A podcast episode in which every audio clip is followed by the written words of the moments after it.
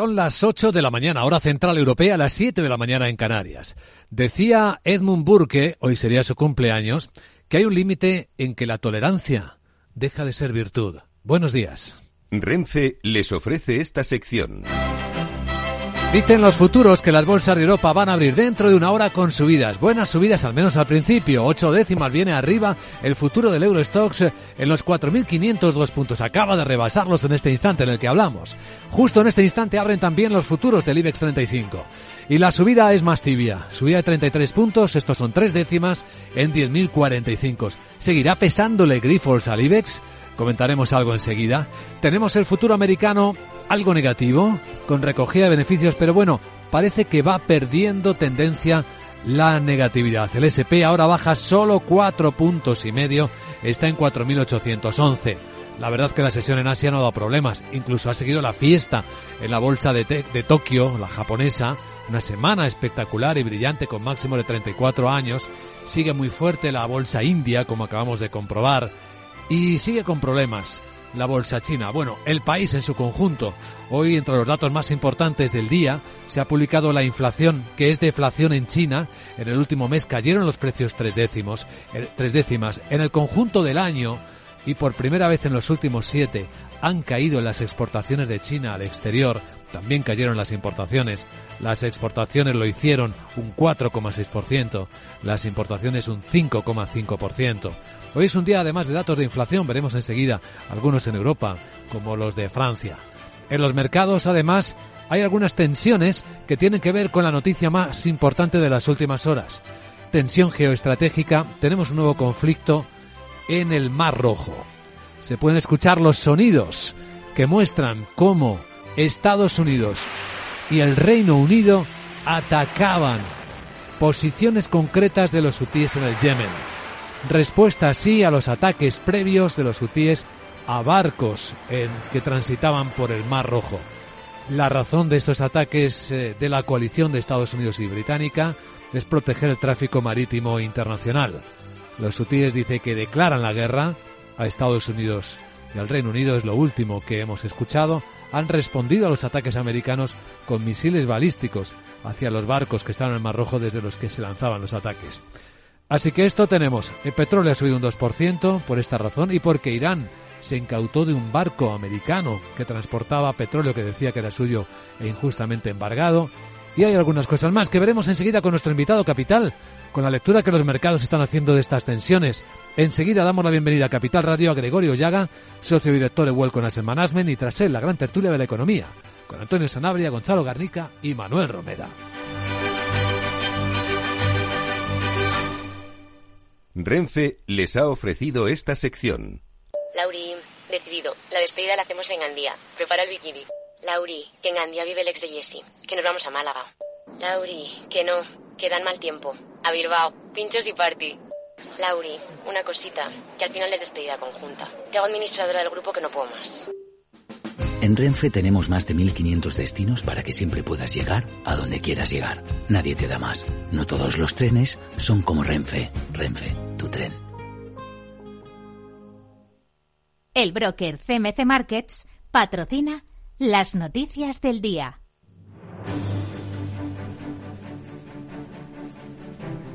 Vamos a revisarlas y actualizarlas con Miguel San Martín. El Fondo Monetario Internacional ya está alertando de que los ataques a cargueros en el Mar Rojo por parte de los hutíes yemeníes están ya causando importantes disrupciones del comercio mundial. Y eso podría desembocar en subidas de precios, además de incremento en los tiempos de los envíos y todo esto podría renovar la presión alcista sobre esos precios. La asesora económica de la Casa Blanca y ex vicepresidenta de la FED, Lael Brainar, asegura que todavía no se han notado los efectos en el país.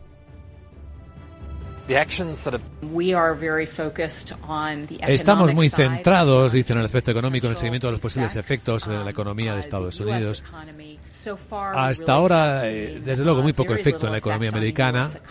Algunos transportistas están adoptando rutas alternativas que prolongan los tiempos de envío, pero hasta ahora realmente hay poco impacto en la economía de Estados Unidos. La herramienta del FMI por Watch eh, muestra que los volúmenes de envío que pasan por el Cabo de Buena Esperanza han aumentado un 67% y recuerda que el Mar Rojo representa más del 10% de los flujos del comercio mundial. Y hoy juicio en La Haya, acusación por genocidio a Israel de Sudáfrica. El primer ministro Benjamín Netanyahu va a comparecer, va a negarlo. Una acusación que ha presentado este país ante la Corte Internacional de Justicia de la ONU a la que exige medidas cautelares urgentes contra Israel, país al que acusa de tener una intención genocida y pide poner fin a los bombardeos sobre la franja. Netanyahu acusa de hipocresía a Sudáfrica. El ejército israelí es el más moral del mundo, que hace todo lo posible por evitar dañar a los no combatientes y lo acusan representantes de, estos monstruos de genocidio. La hipocresía de Sudáfrica clama al cielo, dice Netanyahu. Sabemos dónde estamos. Seguiremos luchando contra los terroristas. Seguiremos refutando las mentiras. Seguiremos defendiendo nuestro justo derecho a la defensa y asegurar nuestro futuro hasta la victoria total. Tras las alegaciones del equipo legal de Sudáfrica, se espera que la audiencia en la Corte de la Haya continúe hoy, cuando la defensa de Israel expondrá sus argumentos para refutar las acusaciones que también apoyan países como Bolivia, Venezuela, Cuba, Brasil, Colombia, Irán o la Liga Árabe. Sobre España y a la espera el dato definitivo de IPC que tendremos en menos de una hora, el FMI espera que el país tenga que hacer esfuerzos adicionales para lograr el objetivo de déficit del 3%. Y lo dice tras la decisión del gobierno español de prolongar algunas de las medidas de emergencia que se implementaron para paliar los efectos de la inflación y eso que el fondo reconoce que el coste fiscal de extenderla será menor que el que tuvo el año 2023. También dice que el objetivo del 3% es el apropiado para España. Y hay temor entre los empresarios de que el Ministerio de Trabajo imponga hoy finalmente, saltándose el diálogo social, una subida del salario mínimo interprofesional superior al 4% después de que avisara ya a los empresarios de que si se descolgaban del acuerdo, el incremento sería superior a ese porcentaje del 4 inicialmente propuesto por el gobierno. La COE no va a suscribir este acuerdo por el rechazo a sus dos peticiones, bonificaciones para el sector agrario y la indexación de los contratos públicos al SMI, como dice su vicepresidente Lorenzo Amor. Nosotros queremos subir el salario mínimo interprofesional y queremos subirlo de la misma forma que hemos pactado el salario con los trabajadores, con los sindicatos. Hemos hecho una propuesta de subirlo un 3 más un punto adicional si la inflación estaba por encima. Pero hemos pedido dos cosas que son fundamentales y que llevamos pidiéndolas no son nuevas, sino desde hace mucho tiempo. Pues además eh, la vicepresidenta económica Yolanda Díaz ha dicho que quiere introducir en la mesa de diálogo social ahora, después de que le tumbaran la reforma del subsidio de desempleo, una conversación con sindicatos y empresarios. Bueno, antes de examinar lo que los mercados están leyendo de todo esto, un vistazo a la agenda del día. Con Sara Botola, Sara. Muy buenos días, yo lo sé. Tú lo sabes que hoy es... La Sarita te cuenta que el Reino Unido ya ha publicado el PIB de noviembre que sube tres décimas, una más de lo esperado y la producción industrial de ese mes que cae una décima cuando se preveía una subida de siete. En España el Instituto Nacional de Estadística publica el IPC de diciembre y el Banco Central actualiza los datos de la financiación de diciembre por las entidades españolas en el BCE. En Francia se publica el IPC de diciembre y el gasto de los consumidores. De Estados Unidos llegarán cifras de precios al productor de diciembre. Luis Vicente vamos a escuchar ahora a Gregorio Ollaga de Welcome M para que nos cuente cómo ve los markets this year. ¿Habrá oportunidades para las robotas? Mm. ¿La Sara Coin será el valor estrella? Sara Investment gestionará cientos de millones, ya lo ves grandes cuestiones para la economía mundial. Sí. Jeje. Bueno te dejo ya. Chao. Por ideas y por creatividad que no quede. Gracias querida Sara. Enseguida saludamos a nuestro invitado capital. El broker CMC Markets ha patrocinado las noticias del día. Antes comprobemos cómo está el tráfico en conexión con ADGT. Jaime Orejón, muy buenos días. Muy buenos días, ¿qué tal? A esta hora pendientes de un accidente en Valencia, en la 7 en Manises, en dirección Barcelona. Al margen de este accidente van a poder encontrar complicaciones en los accesos a Madrid, la 2 paso por Torrojón, Dardoz, a 3 Vallecas y Rivas y a 4 Putarque. Barcelona, en la P7 en Santa Perpetua de Mugoda e en dirección Tarragona también en la salida de la C58 en Ripollet y en Murcia en la 7 en dos tramos, en Espinardo y en la Añora, ambos tramos en dirección a Almería. Al margen de esto, precaución por la nieve. A esta hora, 27 carreteras afectadas, todas de la red viaria secundaria. Lo peor sigue estando en el norte del país. Precaución en estos tramos y vías.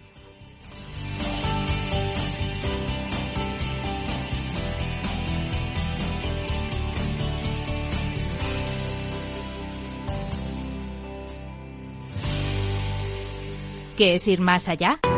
Con Arval podrás llegar donde te propongas de la forma más sostenible y desplazarte como y cuando necesites con una oferta de renting sostenible, segura y conectada. Y preocuparte solo de conducir porque nosotros nos ocupamos del resto. Arval, la transición energética arranca aquí. Más información en arval.es.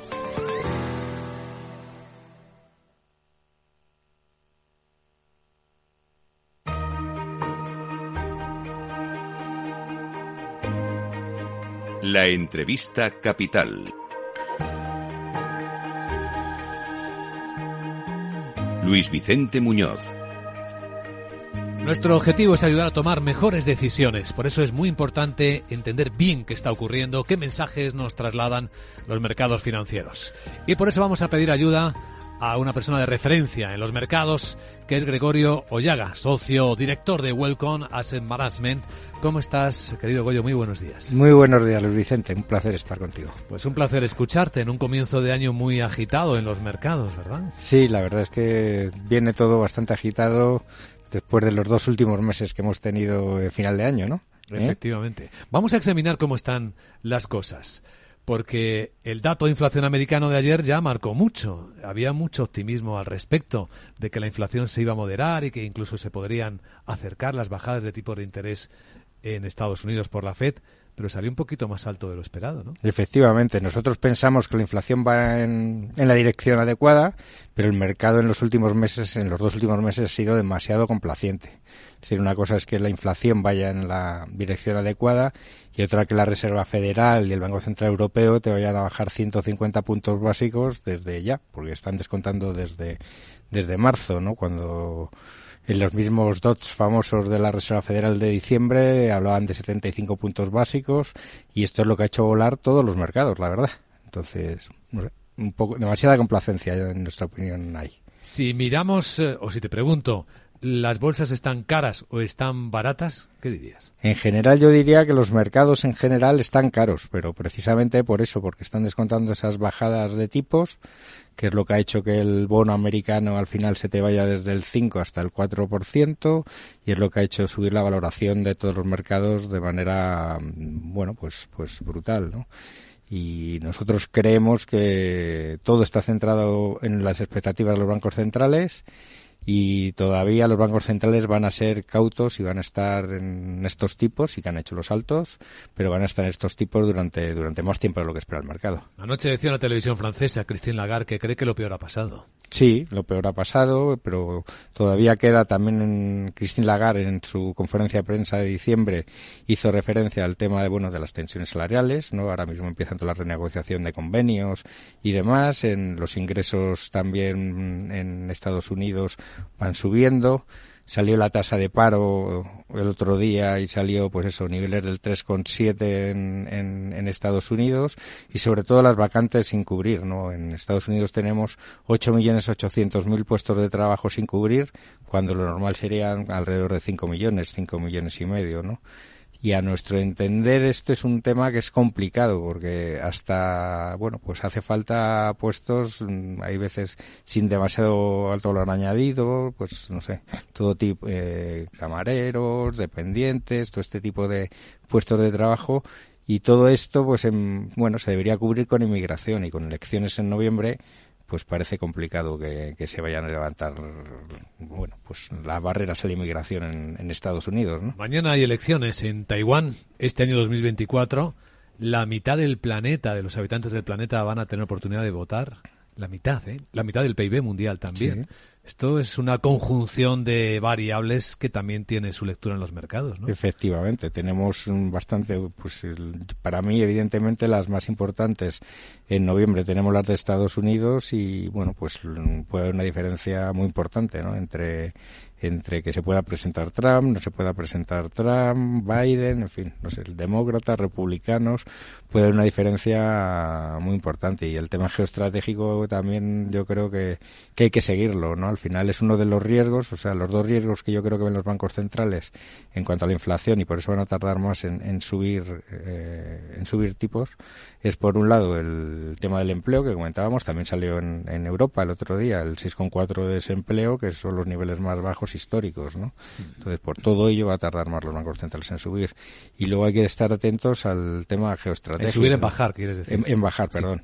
Y hay que estar atentos al, al tema geoestratégico, ¿no? O sea, al final todo lo del Mar Rojo, el tema de Gaza si se complica, ya está empezando a bueno, pues el tema de Hezbollah en Líbano, el tema de Irán está ahí.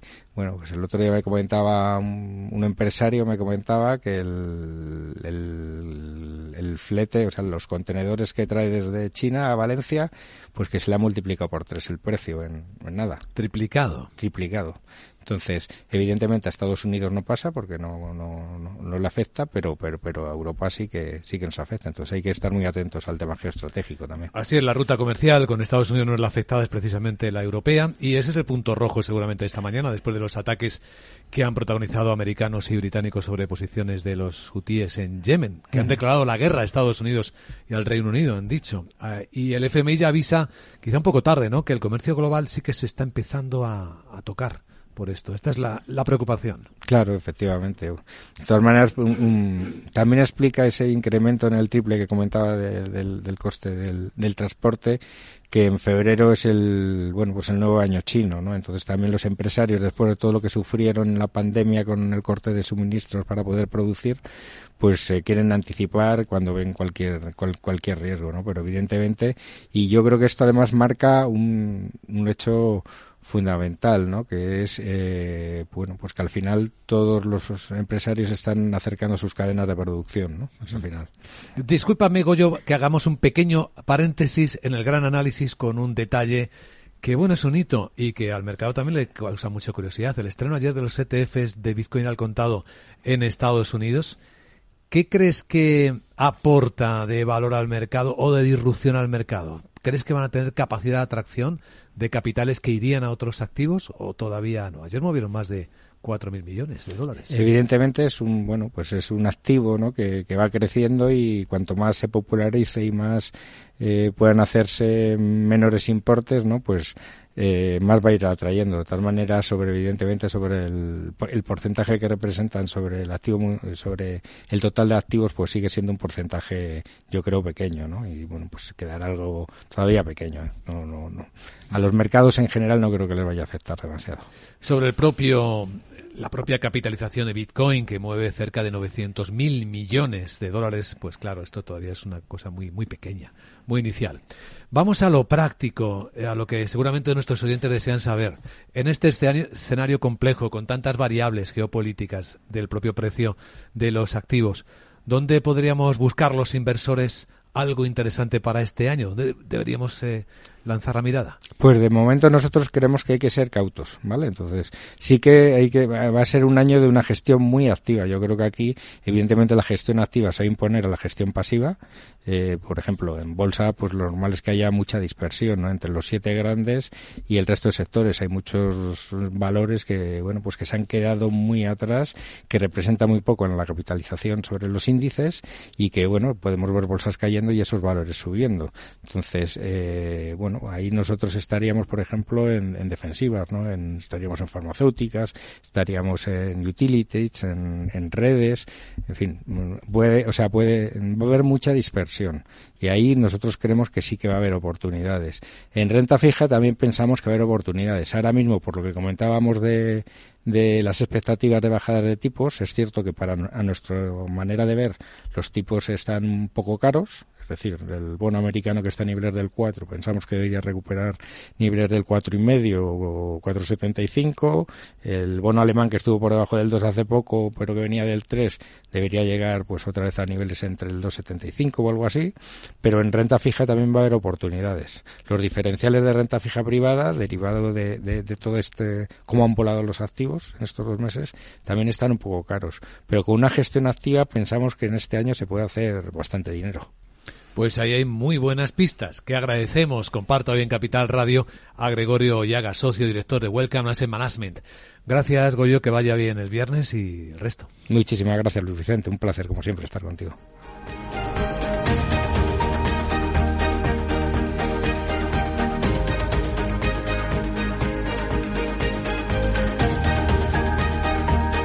Capital, la Bolsa y la Vida, con Luis Vicente Muñoz.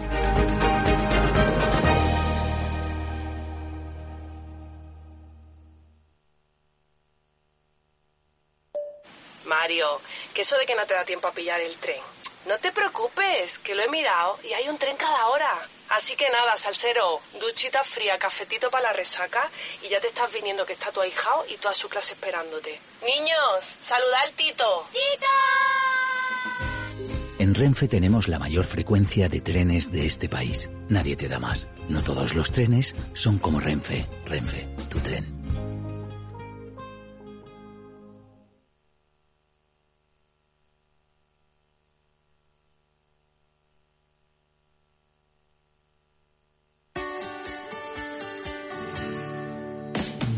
Aquí, en Capital Radio, está el programa más divertido y de mayor influencia en el mundo del capital humano. Todos los viernes a la una de la tarde, únete a Humanos en la Oficina, presentado y dirigido por el speaker internacional Miguel Ángel Pérez Laguna.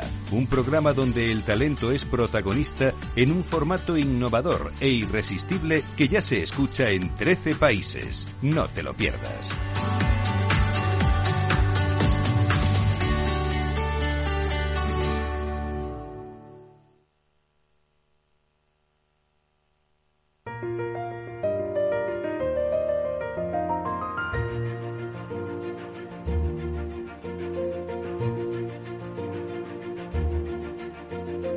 En Capital Radio comienza la gran tertulia de la economía con Luis Vicente Muñoz. Abrimos la gran tertulia de la economía en Capital Radio. Hoy en torno a esta mesa redonda de Capital Radio vamos a analizar, a dar contexto a las historias del día con Manuel Romera, que es el director del sector financiero del Instituto de Empresa. ¿Cómo estás, querido Manolo? Buenos, Buenos días. ¿qué tal todo? Bienvenido. Muchas gracias. Con Antonio Sanabria, que es investigador y profesor de Economía de Internacional en la Universidad Complutense de Madrid. ¿Cómo estás, Antonio? Buenos días. Buenos días. Bienvenido igualmente. Bien hallado. Y la bienvenida también para Gonzalo Garnica, que es consultor empresarial. ¿Qué tal, Gonzalo? Buenos días. ¿Qué tal, Luis Vicente? Buenos días. Bueno, pues estamos viendo en las entrevistas, en los análisis, pues que este año viene movidito. Solo por elecciones ya lo tenemos. Si sumamos los conflictos bélicos y con las no sé si llamarlo escaramuzas, lo que ha ocurrido en las últimas horas en el Mar Rojo, pues tenemos algunas pequeñas escaladas que de momento parecen controlarse, pero es como si cualquier chispa pudiese en algún momento levantar algún incendio. Fijaos también qué tensión hoy con la declaración ante el Tribunal de la Haya de Benjamín Netanyahu acusado de genocidio por un país, por Sudáfrica. Decir, si, si observáis, el mundo ha empezado 2024 agitado como mínimo, ¿no? Manolo. Sí, la verdad es que eh, es espectacular, ¿no? Ver, ver lo que lo que está pasando a nivel internacional. O sea, te oíamos esta mañana primera, ¿no? La declaración de guerra, ¿no? Por parte de los hutíes a, Estados Unidos y así al Reino Unido, nada más y nada menos, ¿no? Es decir, como si fueran un, un moco de pavo, ¿no? Y luego, pues la verdad es que ver a Israel diciendo a Sudáfrica que es un demagogo y que, que, y que poco menos que, que no tiene ningún sentido lo que dice y que el conflicto bélico pueda implicar, por ejemplo, mm, restricciones al comercio o incremento de nuevo de precios, ¿no? Que sería lo único que se me ocurriría para volver otra vez a ver situaciones de, de tipo de interés al alza, ¿no? Que comentábamos hace un momentito, ¿no? Fuera de, de, micrófono. No sé, la situación es una situación, yo creo que como mínimo rara, porque preguntabas, ¿es un buen momento para la bolsa o es un mal momento para la bolsa? ¿no? Y la verdad es que estamos viviendo beneficios que no terminan de verse impactados, políticas monetarias que después de haber subido mucho no han impactado en, las grandes eh, compañías ¿no?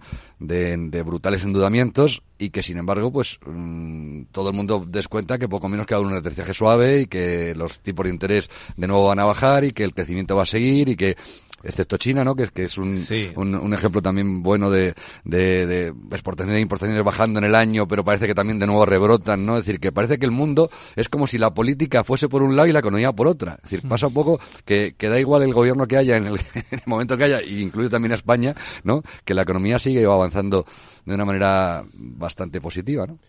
Antonio o Gonzalo, da igual. No, vamos a ver, la crisis del Mar Rojo hace finalmente que los barcos que traen o llevan mercancías a Asia y que pasaban por el estrecho de Bab el Mandeb, subían el Mar Rojo y pasaban por el canal de Suez, ahora tengan que, eh, desde Asia a Europa o viceversa, eh, bordear eh, toda África. Entonces eso es un trayecto mucho más largo en el que se gasta mucho más combustible de los barcos y se tarda mucho más. En esto, por ejemplo, ¿cómo queda España afectada? Bueno, pues España compra en, en Asia, sobre todo en China, unos 85.000 millones de, euros en mercancías y le vende 50.000 millones. Claro, el tráfico queda afectado en las dos direcciones. Esto hace, suma 135.000 millones del, del, comercio exterior español eh, afectado por, por esto, ¿no? La pregunta es eh, qué porcentaje de, todo este tráfico, en los dos sentidos, va a sufrir eh, qué encarecimiento. Sí. Ese encarecimiento, evidentemente, lo, lo, pagaremos los, los, destinatarios finales, sean los países asiáticos, sobre todo China. Eh, primero China, luego Japón, luego Corea del Sur, luego la India y luego ya todos los demás, pero también los, los países petroleros del Golfo. ¿no? Y entonces, es lo que decía Manolo, es un momento de incertidumbre, no sabemos si esto va a durar unos días o va a durar meses o va a durar años. En la crisis de, cuando se cerró el canal de Suez a raíz de la guerra de los seis días, eh, la respuesta fue hacer grandes superpetroleros de 350.000 toneladas. Los hacíamos en, Galicia, los hacían en, astilleros y talleres en el noroeste, en astilleros españoles, eh, para, para optimizar el transporte de petróleo, ¿no? Que, claro, aquello duró bastantes años. Eh, entonces ahora mismo la incertidumbre es cuánto va a durar esto de los rebeldes hutíes y de que disparen contra los barcos mercantes y los cargueros que pasan por sí, Y están bien armados, ¿eh? Porque hoy se ha visto que han respondido a los ataques estadounidenses y británicos con misiles balísticos. Es decir, no, no son aficionados, eh, guerrilleros aficionados. Tienen, tienen arsenal y tienen organización. Antonio. Sí, bueno, el problema del Mar Rojo tiene dos derivadas. Por una parte, lo que supone de eh, expansión de un conflicto inicialmente originado en, Israel y Palestina, con, las actuaciones más que discutibles, a mi juicio, del, del gobierno israelí con, con, la Franja de Gaza, y no solo la Franja de Gaza, y el, y el temor de Estados Unidos y otros eh, precisamente a que se extendiera y como ha dicho Gonzalo, el vínculo eh, no es casual de Irán con, con, los hutíes en este caso. Ahí, digamos, el temor a la propia escalada dentro de esa zona, de, ese estrecho, como a que pueda tener otras derivadas, Líbano u otros, u otros escenarios, que pueda extenderse ese conflicto con, con el impacto que pueda tener, obviamente, principalmente el humano, pero también el económico en términos de subida de precios. Dos de los elementos que vienen precisamente, que pasan por ahí, es una parte no pequeña del comercio de combustible, de carburantes y el comercio de, grano. Mm. Hay que recordar que la subida del precio del petróleo en el, en el 79, uno de los elementos que agudizó esa crisis de precios en época de Suárez fue precisamente eh, vinculado con, con, ese mismo con ese mismo estrecho eso por un lado y luego un, aspecto que se nos olvida pero que justamente eh, una encuesta que ha hecho el Foro Económico Mundial a como 1.500 expertos, una cosa de estas que se hace a un montón de, a un montón de gente, venían a señalar que el principal riesgo que ven para, eh, de crisis, para, de recesión en 2024, estaba asociado con elementos climáticos. Que no se nos olvide. En España tenemos una crisis ya, una situación de emergencia en términos de sequía en Cataluña y en, en una parte de, Andalucía, con posibilidad que se extienda en un país muy sensible al, al tema de las lluvias. Lo hemos visto en, en, pasado, el pasado verano, en, en, otras zonas de Europa y veremos a ver cómo evoluciona en un contexto donde el clima está como, como el escenario geopolítico, en una, una situación de inestabilidad enorme. Y luego el escenario geopolítico ya se ha apuntado en líneas generales lo que se ha dicho ya de esta situación de, elevada incertidumbre y de que caminamos, digamos, como en una balsa de aceite en que en cualquier momento algo que prenda eh, puede hacer fuego y, tener una situación mucho mayor en muy poco en muy poco tiempo. Os propongo analicéis algunas de las historias de hoy. ¿Habéis escuchado lo que insiste en que va a hacer el presidente argentino, el nuevo presidente argentino Javier Milei? Estuvo anoche en Radio La Red y dijo lo que necesitamos es que la política esté a la altura de las circunstancias. ¿Y la dolarización? de la solución o, de la o del problema. ¿La dolarización viene más tarde? Tarde o temprano voy a cerrar el Banco Central. El programa de ajuste que impulsamos nosotros es mucho más duro que el que proponía el Fondo Monetario Internacional. Esto es inédito en la historia. Y además lo hemos acompañado con dos paquetes de reformas, que de hecho implicaría saltar 90 puestos en el índice de libertad económica. Es decir, esto es inédito. Desde luego que es inédito. Si así sucediese, porque estamos hablando de dos cosas que todavía no han sucedido. Y él dice que va a perseguir cerrar el Banco Central y aplicar reformas, a ver si lo puede hacer, porque ha tenido ya problemas parlamentarios en algunas de ellas que efectivamente cambian radicalmente la situación de un país que sigue teniendo una inflación, y se publicó precisamente el dato, ¿cuál ha sido la inflación de, de ayer? 250%, 230% de inflación. A ver si encuentro el dato para contároslo, porque lo, hablo de memoria. El 251% interanual. Es que es a lo mejor de un país que ha pasado en los últimos cinco años del 20, 20, 40, 140, 250% de inflación, ¿no? Y que, y que él, para poder intentar sacar el, problema adelante, lo que ha hecho es devaluar a la mitad su moneda, ¿no? Y además dolarizarla sin que supuestamente existan los dólares, aunque todo el mundo presupone que existen. Es decir, que esos 100.000 millones, pues supuestamente de, alguna manera en la economía sumergida o, o en la posibilidad de, la propia, inversión directa exterior pueda existir, ¿no? Y luego además, claro, el impacto de que digas que mi Banco Central, poco menos que no vale para nada y lo que voy a hacer es, es eh, quitarlo de en medio y la supervisión bancaria mejor que es, es que esté dolarizada la economía. Que me adopte el Banco Central de Estados Unidos, es lo que está proponiendo. Literalmente, ¿no? Entonces, claro, bueno, yo, yo, yo lo, mínimo que digo es que desde luego son posturas enormemente valientes. ¿Eh?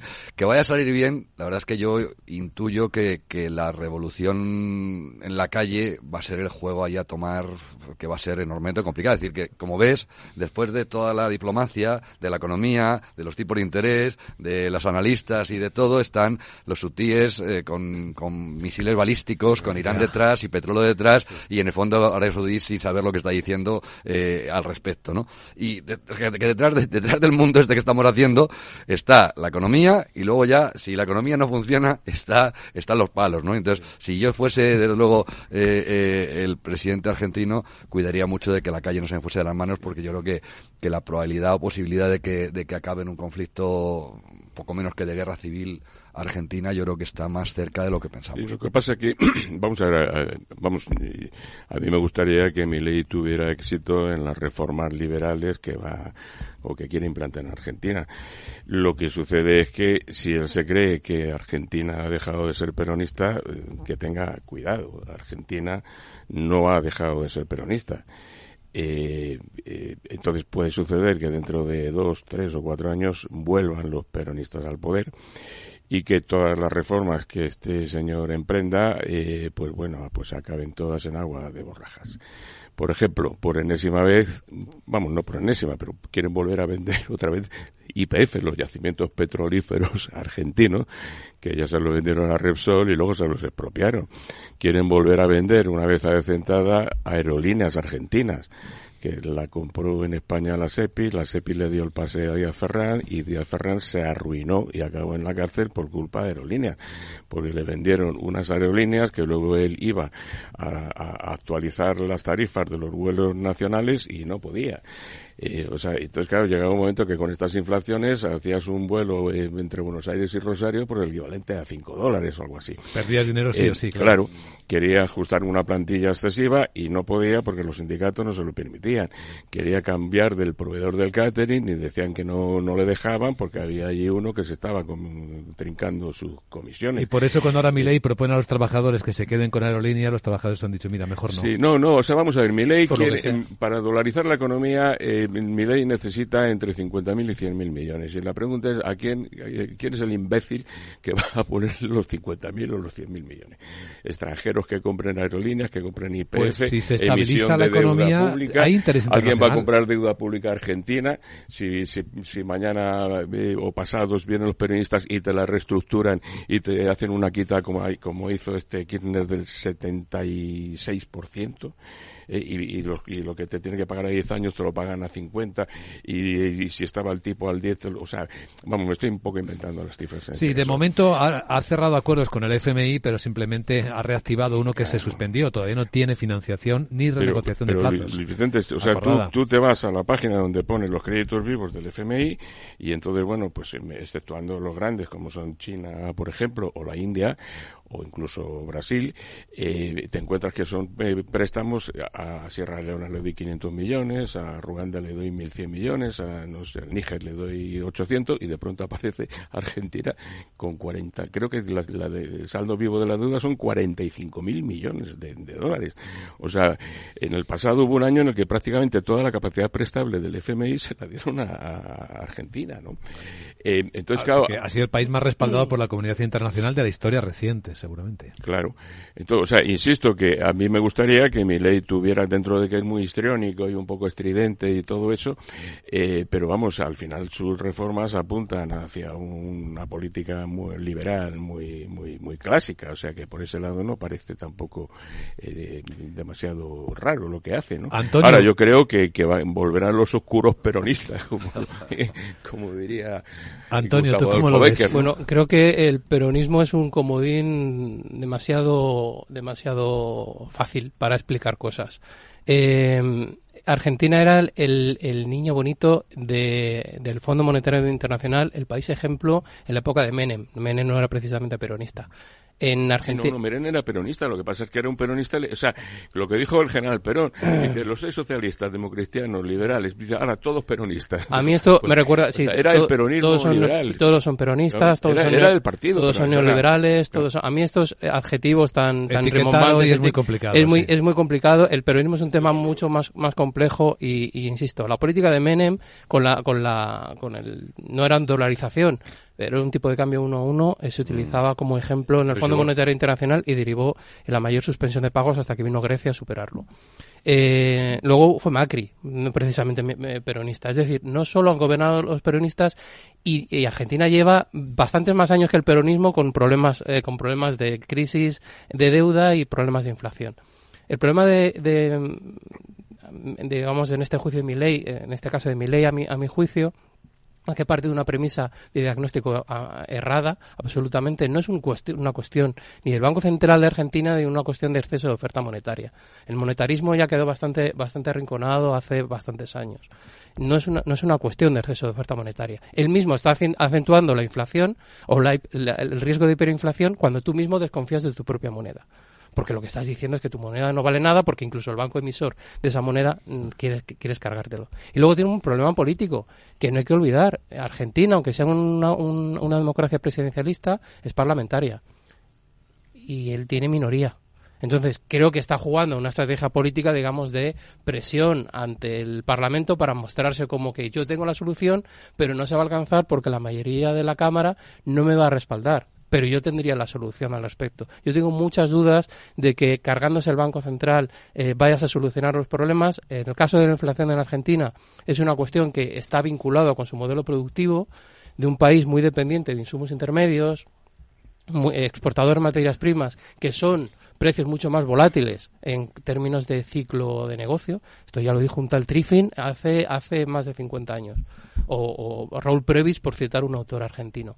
Con lo cual, son cosas que ya se saben desde hace tiempo y él lo que está diciendo es, mm, lo va a solucionar todo con la liberalización. Bueno, mm, eso es discutible, que una economía tenga que ser más o menos eh, liberal o no. Es una cuestión ideológica, pero hay, hay una cuestión básica y es que tú tienes que hacer una política orientada hacia un cambio de modelo productivo. Antes de seguir en la gran tertulia de la economía, voy a contaros cómo vienen las bolsas este viernes.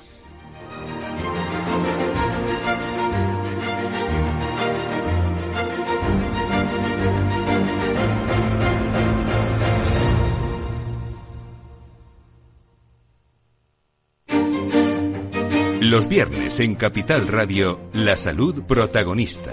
Valor Salud.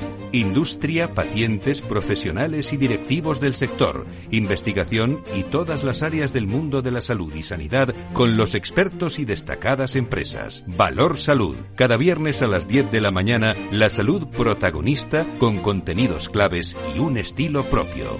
Valor Salud. Con Francisco García Cabello.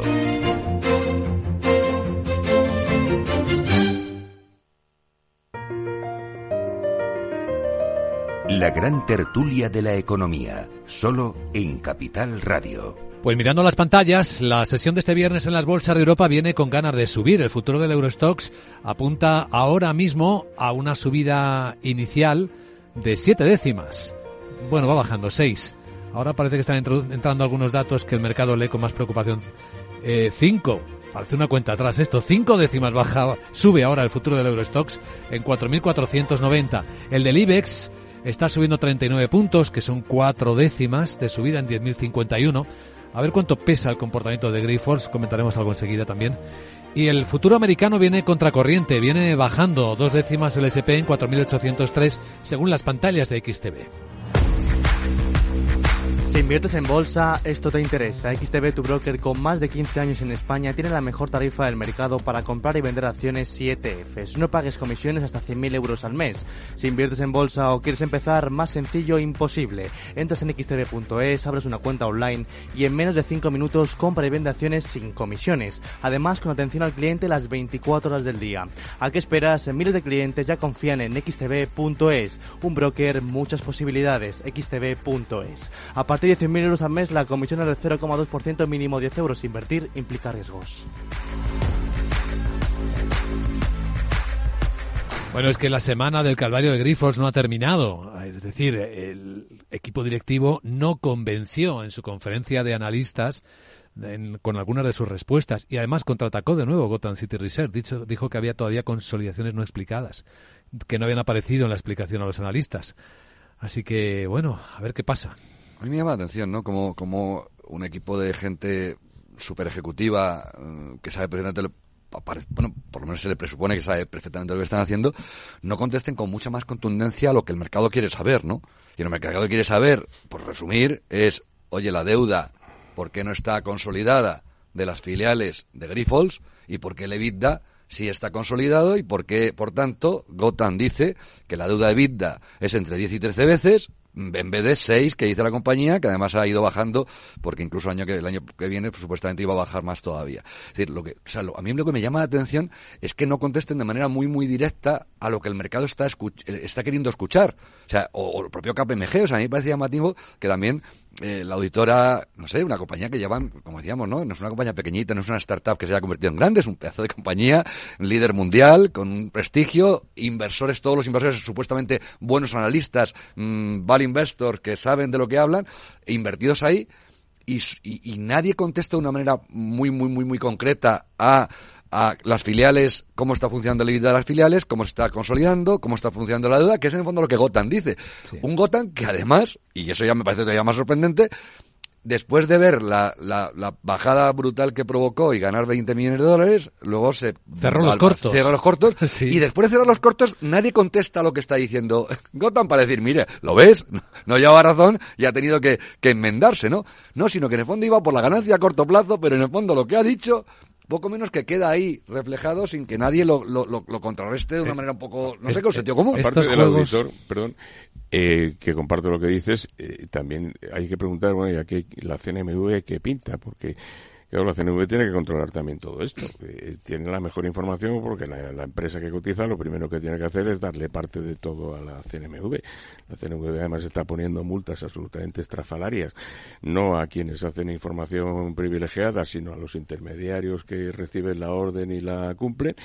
Eh, y en estas cosas gordas, como fue lo de Indra o como ahora es esto de Grifols, resulta que, se entera la última. Y eh, ha pedido eh, un, plazo perentorio, que también eso mosquea al personal, en 10 días que les den la información. Porque, claro, la cuestión aquí fundamental es que hay una sociedad que se llama Scranton, en la que parece que está la familia Grifols, que de alguna manera vampiriza eh, la, la, empresa Grifols. Y, Nunca mejor dicho en ese caso, ¿no? Por, el negocio de la Os apunto lo que dijo Gota la noche para que sigáis con ello.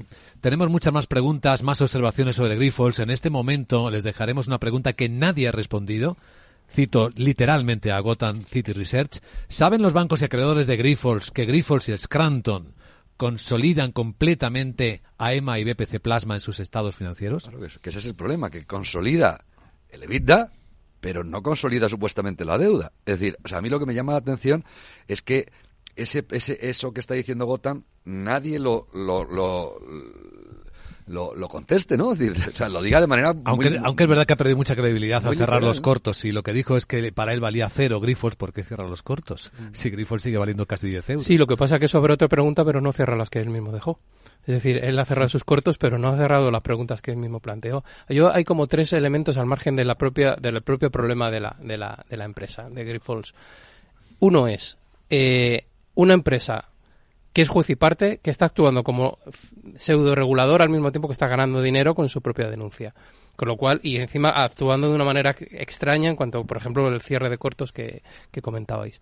Dos, el, el, la empresa auditora, que lo citaba Miguel hace un momento. Eh, KPMG es una de las Big Four. Volvemos a tener un problema con las Big Four y, el, y, la capacidad o no real de, de, auditoría. Y hay un dato, lleva 20 años auditando, Grifos. Y, lleva, y la conoce exacto. muy bien. Pero yo, eso, según la ley de auditoría, yo creo que no, no es posible. Yo creo que se, Pues si tú vas a la CNMV que y miras los auditores las auditorías registradas, años, creo, verás a, a, KPMG como la auditora de Grifos durante eh, los últimos veintitantos años. Es decir, la, la conoce o debería conocer bastante bien más aún teniendo en cuenta la importancia y el tamaño de la compañía y de la propia auditora. Y luego el tercer problema que lo señalaba Gonzalo, la tercera cuestión es la propia CNMV. El vamos, el eh, controlador. El regulador oficial que en este sentido pues, se ha enterado por la prensa y que debería en este caso, bueno, está bien ahora que pida lo de los 10 días, pero pero mejor que fueran cinco, pero que en todo caso su propia labor está en cuestión veremos a ver, porque como no sabemos exactamente cuánto es de problema y cuánto no, eh, pues ahí hay esa cuestión. Y una pregunta al, hilo de la CNMV, que yo no sé si hubiera sido mejor haber suspendido la cotización provisionalmente de Grifols para evitar precisamente algunas de estas actuaciones. Problemas de la asimetría de información. Claro, problemas de asimetría de información y problemas de, hasta que no se aclaren las cosas, pues se, suspende la cotización de, eh, cotización de Grifols para proteger en este caso a los accionistas a la espera de, ver que, se aclara al respecto y tomar las medidas si hicieran falta que fueran necesarias. Pues Grifols, a ver qué pasa hoy. De momento estamos observando en las pantallas cómo las posiciones muestran muchísima volatilidad ahora mismo. Bueno, ahora mismo no, desde que estallara todo esto. Ayer volvió a bajar eh, más de un 15% después de la conferencia con los analistas. Que justamente se hablaba que había habido un posible ataque de, fondos bajistas coordinados. De nuevo el problema de actuar en, en esa situación, aprovechar el, Pero tú fíjate que preguntan los, eh, los medios, los periodistas, los analistas, oiga, ¿quiénes son los accionistas de Scranton? Y todo lo que les han dicho es, son 22 accionistas y solamente tres llevan el apellido Grifols. O sea, esto es como jugar un poco al cluedo, a las pistas y esta cosa. Bueno, venga, pero ¿qué problema tiene usted en dar los nombres? Y que luego estas cosas es que están domiciliadas en, en, en, los, que se llama paraísos fiscales, pero vamos, que los refugios fiscales. refugios fiscales o, países fiscalmente opacos a, la información en Islas Vírgenes Británicas, eh, capital Tórtola, o sea, sitios de estos, ¿no? Pero claro, esto es lo que produce una incertidumbre brutal que son datos básicos, que no es que ya estés pidiendo las cuentas al detalle, que está pidiendo, oiga, quién estará detrás de la compañía que controla, eh, que controla la familia Grifols, y a través de ella una empresa que capitaliza, capitalizaba casi 10.000 millones de, de, euros en la, en la bolsa española. En un minuto y para cerrar nuestra tertulia sobre un hecho que viene. ¿Creéis que hoy habrá acuerdo en diálogo social sobre lo que debe subir el salario mínimo interprofesional este año o que habrá imposición del gobierno? Eh, yo creo que la COE no está por firmar, aunque, bueno, pues las diferencias entre los que dice el gobierno, que es el 4, la COE dice que la subida de convenios, que es 3, con, además con un punto, lo que ha dicho Lorenzo Amor, un punto más si, se dispara la inflación. Lo, que ellos tienen es la revisión de los contratos de, empresas con, con las administraciones, que, por ejemplo, todos los contratos de recogida de basuras, de limpiezas, cosas de estas, que el principal coste es el coste laboral, que están muy pegados a al salario mínimo y que, claro, si te suben el salario mínimo y los costes sociales añadidos y no te suben la contrata, pues entonces simplemente te dejan en pérdidas. Pero no solamente eso, sino que en algunos casos, como la recogida de basuras, si la empresa dice, bueno, pues desisto del contrato y dejo de hacerlo, incurres en responsabilidades penales, penales. Eh, entonces, claro, eh, esta es la simetría que la COE quiere arreglar. Eh, lo cierto es que tampoco están tan lejos las, las posiciones y bueno, y si vienen de firmar subidas del 40%, pues no creo yo que, que se queden fuera de ¿Qué crees, Antonio? Hay que, hay que, hay que recalcar, no, no obstante, que es competencia del, del, gobierno, en este caso, fijar ese salario mínimo. Lo que pasa es que de siempre se prefiere que ese acuerdo sea entre los agentes sociales, por más que finalmente eh, esa, esa cifra la pone, la pone el Ejecutivo. Yo creo que efectivamente la situación, las posiciones no están para nada, eh, para nada encontradas, están muy cercanas, pero sin embargo soy escéptico, bastante escéptico en que se vaya a alcanzar un acuerdo, un poco por cómo se ha, eh, cómo ha evolucionado la negociación. La gran tertulia de la economía en Capital Radio. Hoy Antonio Sanabria, Gonzalo Garnica y Manuel Romera. Gracias, buen viernes y buen fin de semana. Gracias, un abrazo. Un fin de semana.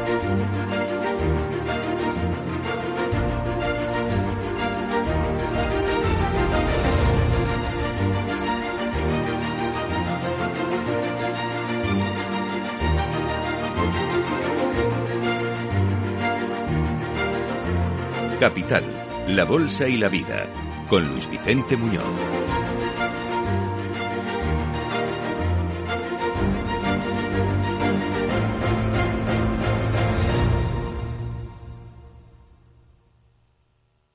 DEPAM, 150 años de consistencia en gestión de fondos de inversión y mandatos. Optimiza tu cartera con nuestras áreas de especialización en renta fija, renta variable, inmobiliario cotizado y ahora también oportunidades de impacto. Consulta depaminvestments.com y a tu asesor financiero. DEPAM, confianza, conocimiento.